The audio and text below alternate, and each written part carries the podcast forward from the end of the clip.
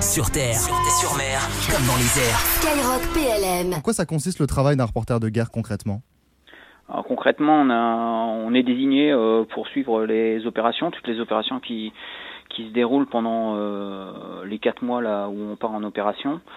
Et on va devoir couvrir au niveau euh, médiatique euh, bah, toutes les opérations euh, que l'on fait. Donc on a un côté photo, un côté vidéo et un côté rédactionnel avec des articles presse écrits à fournir tous les soirs régulièrement. Voilà. tout ce, contenu vidéo, photo et rédactionnel, c'est uniquement du contenu sur, la vie de la, base en général ou ça peut être également amené, vous, allez être amené pardon, à vous déplacer directement sur des zones de conflit? Non, on se déplace euh, directement sur les zones de conflit. On est intégré aux unités hein, qui partent en, en opération. Donc on est directement mis euh, en première ligne avec eux parce que l'intérêt c'est quand même d'avoir euh, les images. On prend des images certes pour le côté médiatique, on prend aussi des images preuves de ce qui se passe en action parce que ces images pourront peut-être être utilisées par le tribunal pénal international de l'AE. Donc il y a tout cet, cet aspect-là.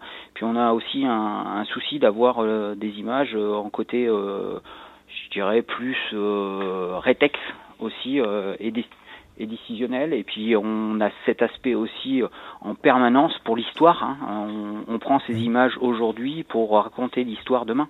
Pour la défense, c'est quelque chose de très personnel ou vous êtes particulièrement couvert? Alors euh, les, tous les reporters, hein, ils sont, euh, c'est des soldats hein, avant tout. D'accord Donc on est, euh, on a exactement le même équipement euh, que euh, tous les soldats qui sont déployés euh, pendant l'opération.